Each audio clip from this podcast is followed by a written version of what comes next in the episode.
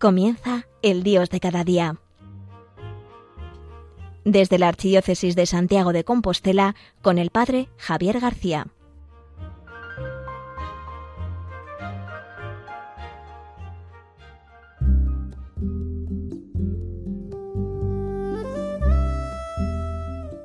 Hoy día 21 de junio, que celebramos a San Luis Gonzaga, tenemos de nuevo un nuevo programa del Dios de cada día en Radio María cada mañana acompañándoles. Y en el día de hoy, en que celebramos a este gran santo, santo joven San Luis Gonzaga, me da pie para hablar de la juventud y la santidad.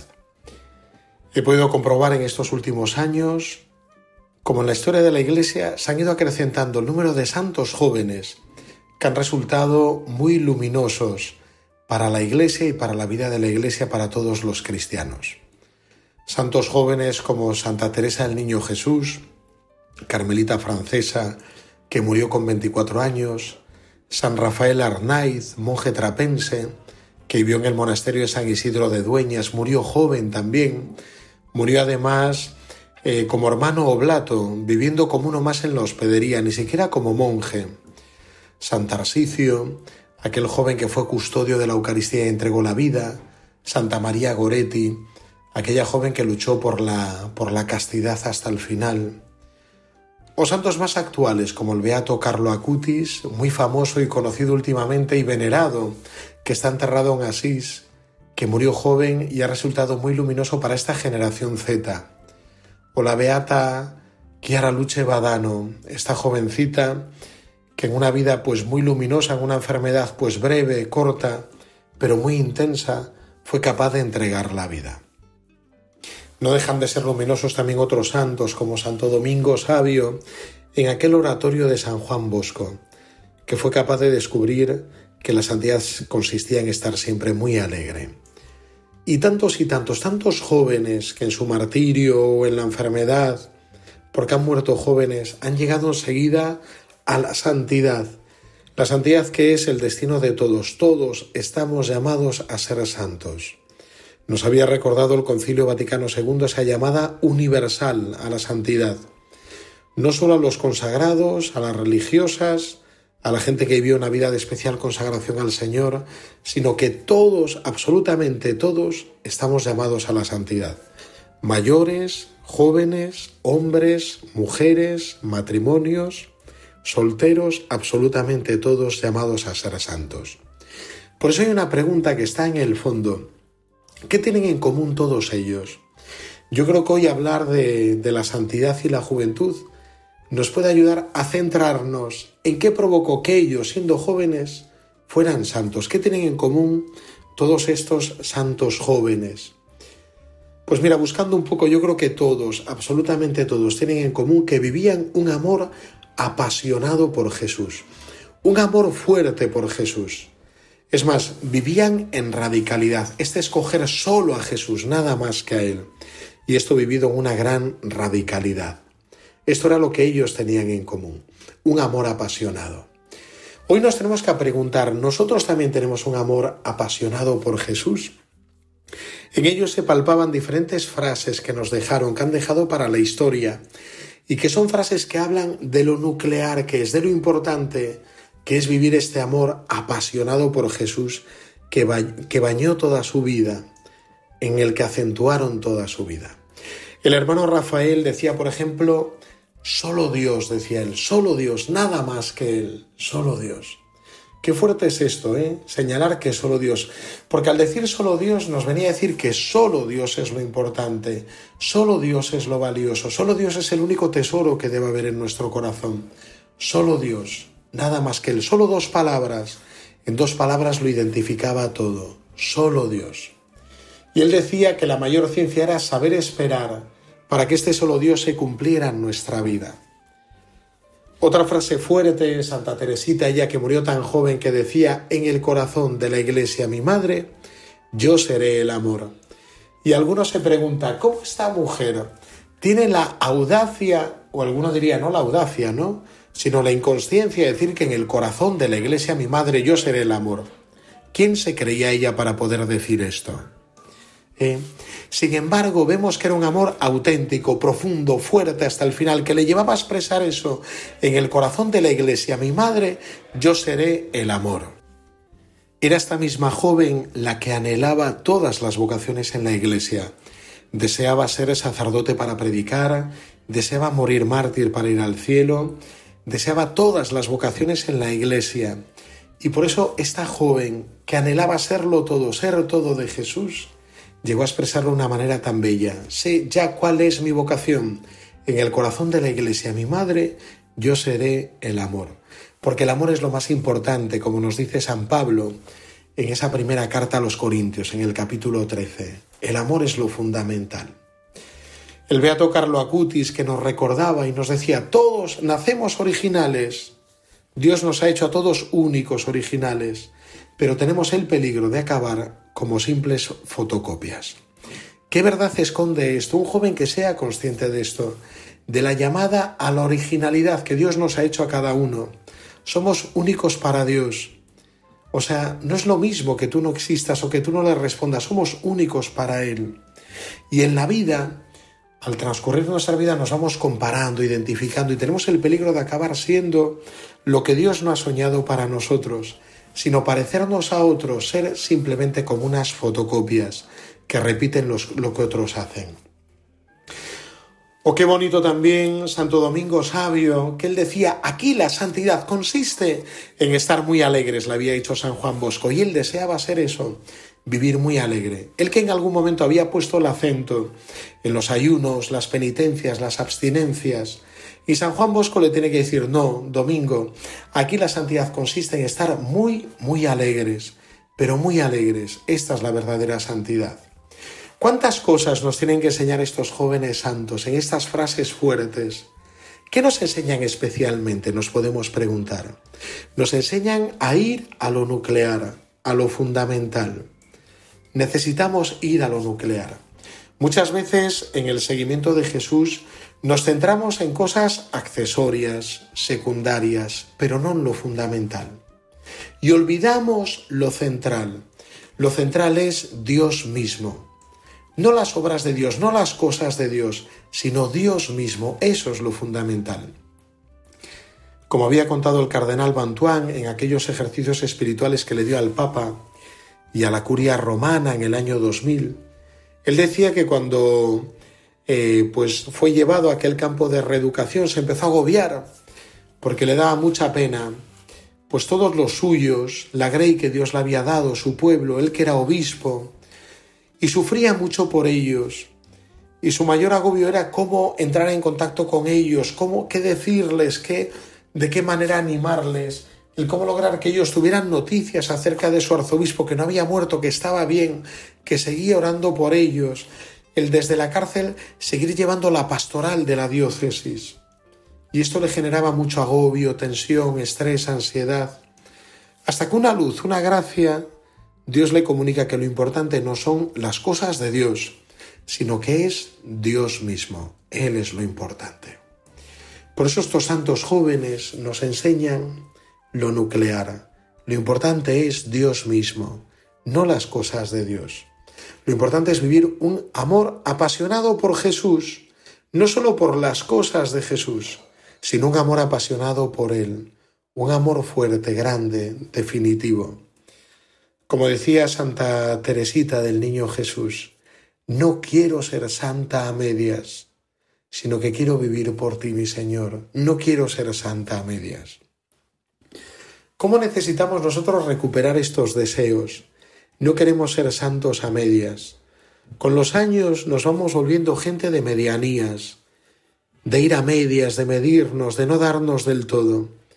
Vamos a pedirle hoy a esta gran muchedumbre de santos jóvenes que nos ayuden a vivir en radicalidad, hoy que celebramos a San Luis Gonzaga, y que centremos la mirada en lo importante, en un amor apasionado por Jesús y en vivir este seguimiento de Jesús con radicalidad, escogerle solo, a Él.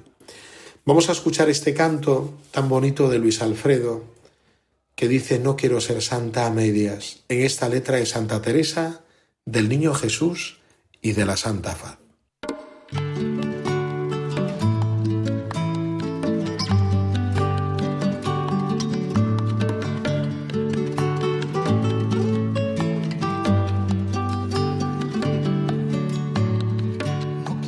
Santa medias. No quiero ser santa medias, no me asusta sufrir por vos.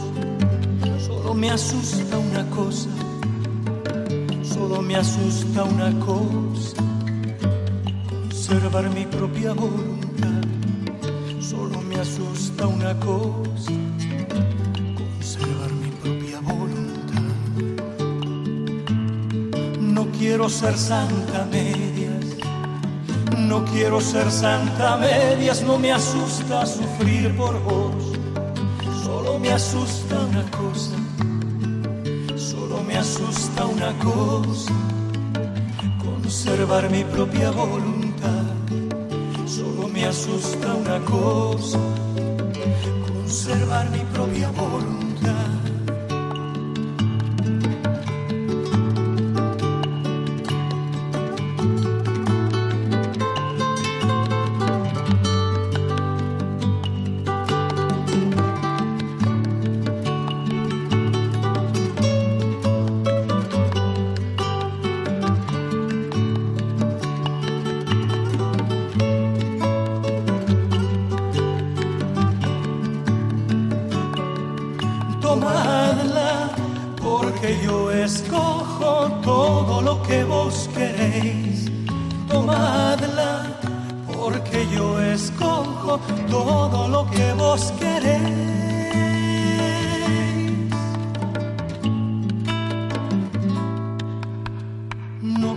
Ser santa medias, no quiero ser santa medias, no me asusta sufrir por vos.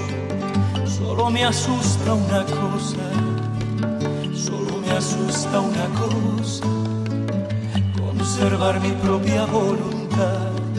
Solo me asusta una cosa,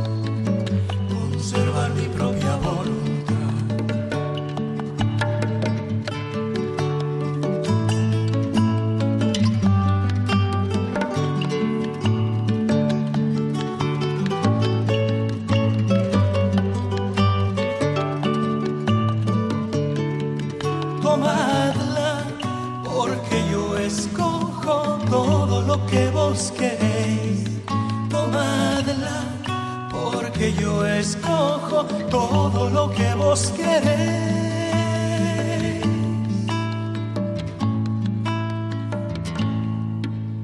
No quiero ser santa medias, no quiero ser santa medias, no me asusta sufrir por vos solo me asusta una cosa, solo me asusta una cosa,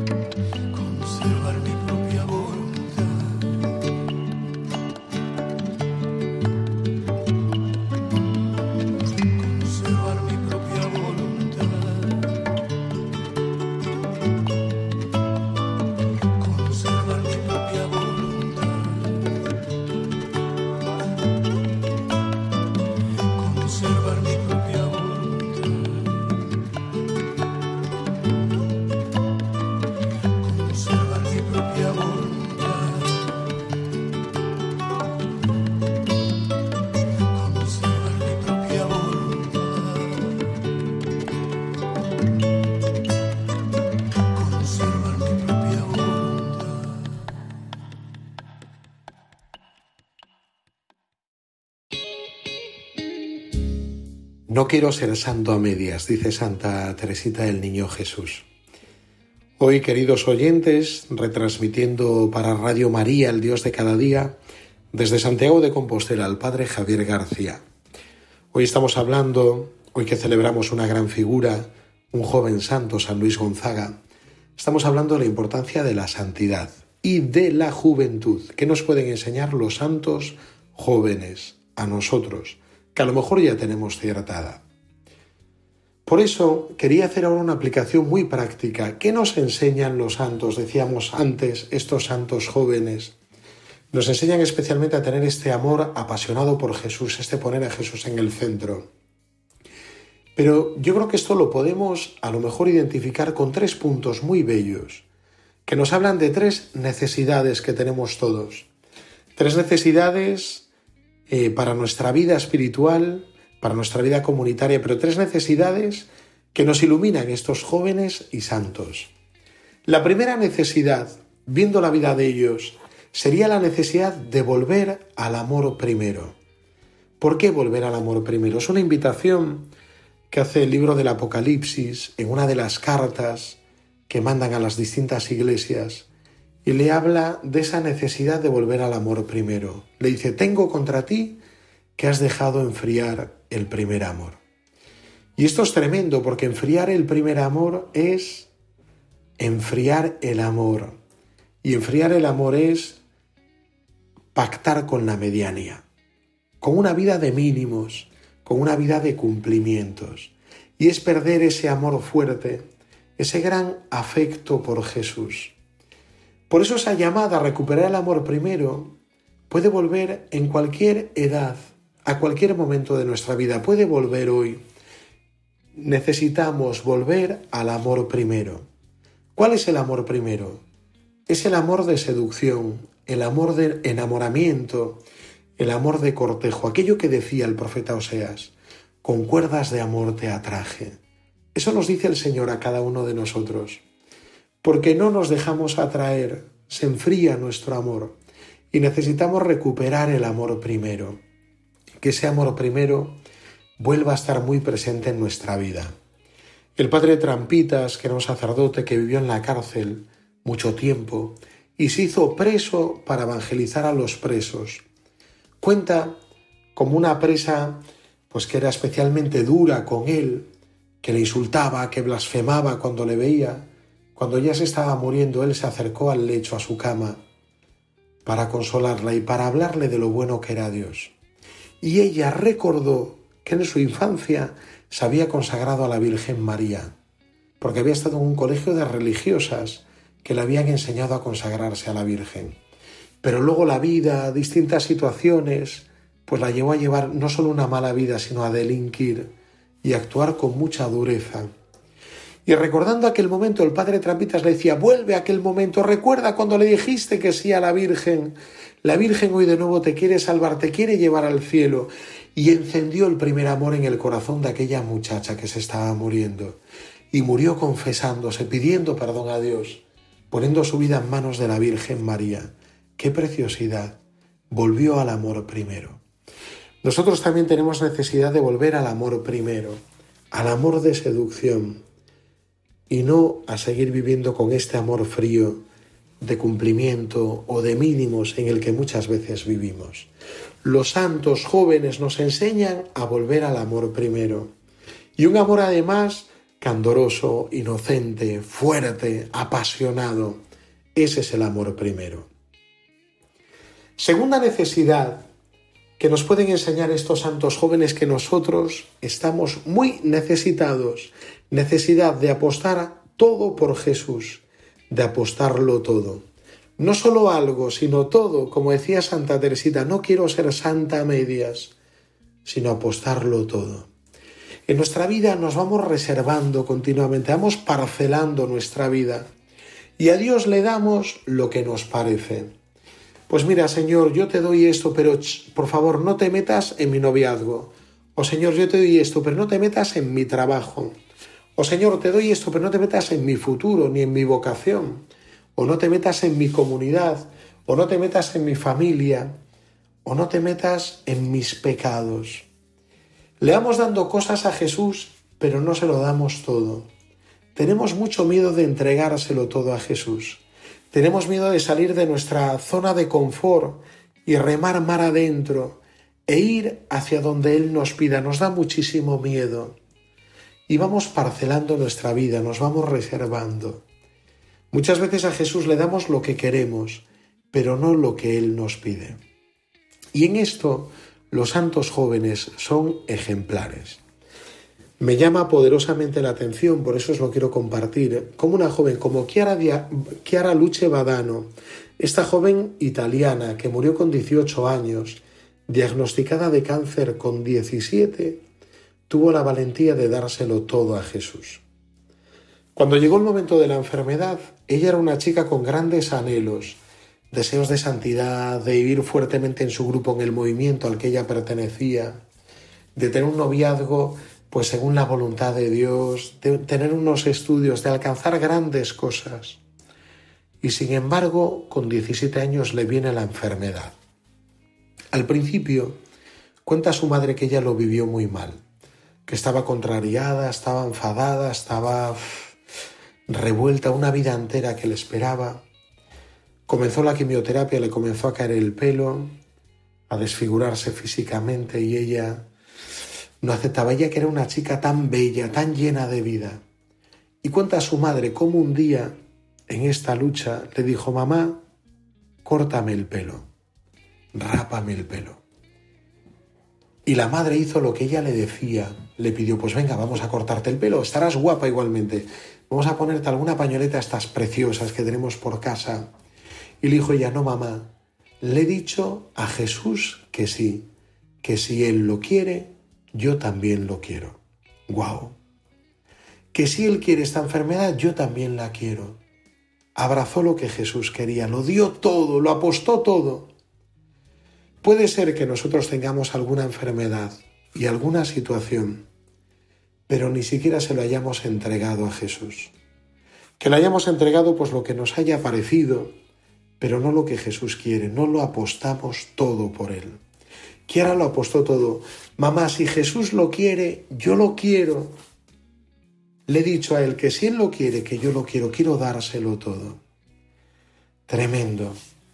Estos santos jóvenes nos enseñan a apostar todo por Jesús. Primera necesidad, necesidad de volver al amor primero que nos enseñan estos jóvenes santos. Segunda necesidad, necesidad de apostar todo por Jesús, de no reservarnos nada, sino decirle, Señor, soy muy débil, pero si tú lo quieres, yo lo quiero. Y tercera necesidad. Si hay una cosa que tienen en común todos estos santos y jóvenes es la necesidad de mantener el ideal, el cielo. ¿Cuántas veces nos olvidamos del cielo? ¿Cuántas? Y nos centramos en esta vida, nos centramos en, nuestros logros, nos centramos en nuestras compensaciones, nos centramos en los éxitos laborales, familiares, religiosos, pastorales. ¿Y cuántas veces olvidamos el cielo, lo más importante? ¿Cuántas veces? Estos jóvenes hablaban continuamente del cielo.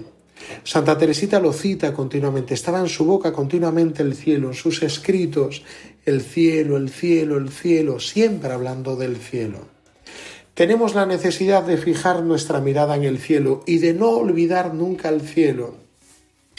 Me recuerda aquel pasaje del Evangelio en el cual Jesús se encuentra con esta mujer encorvada y la cura. Una mujer encorvada significa, yo me imagino, que estaría vuelta sobre sí mismo, con la cabeza casi en el ombligo, mirándose continuamente al ombligo. Y Jesús tiene la capacidad de curarla. ¿Y curarla qué es? Elevarla y hacer que centre su mirada más allá, que la centre en el cielo, que ya no deje de mirar su ombligo, que no esté encorvada sobre sí misma, sino que levante la mirada, la alce y que tenga la capacidad de mirar al cielo. Nosotros podemos ser esa mujer encorvada, que vivimos vueltos sobre nosotros mismos, centrados en nosotros mismos y Jesús nos invita a dejar de mirar nuestro ombligo y elevar la mirada al cielo. Esta mujer encorvada puede ser la síntesis de nuestro mundo, de un mundo que ya es incapaz de mirar al cielo, de mirar a Dios, que cree que solamente hay esto, que es incapaz de ver un ideal mayor. Vamos a pedirle en estos días a los santos jóvenes que nos ayuden muy especialmente en estos tres puntos. Recordad, la necesidad de volver al amor primero, la necesidad de apostar todo por Jesús y la necesidad de mantener el ideal, el cielo. Queridos amigos y oyentes de Radio María, os deseo un feliz martes. Aquí retransmitiendo desde Santiago de Compostela al Dios de cada día, el Padre Javier García. Sabéis también que nos podéis escuchar en los podcasts de Radio María y nos podéis escribir también al mail del Dios de cada día. Un fuerte abrazo y mi bendición desde Santiago de Compostela.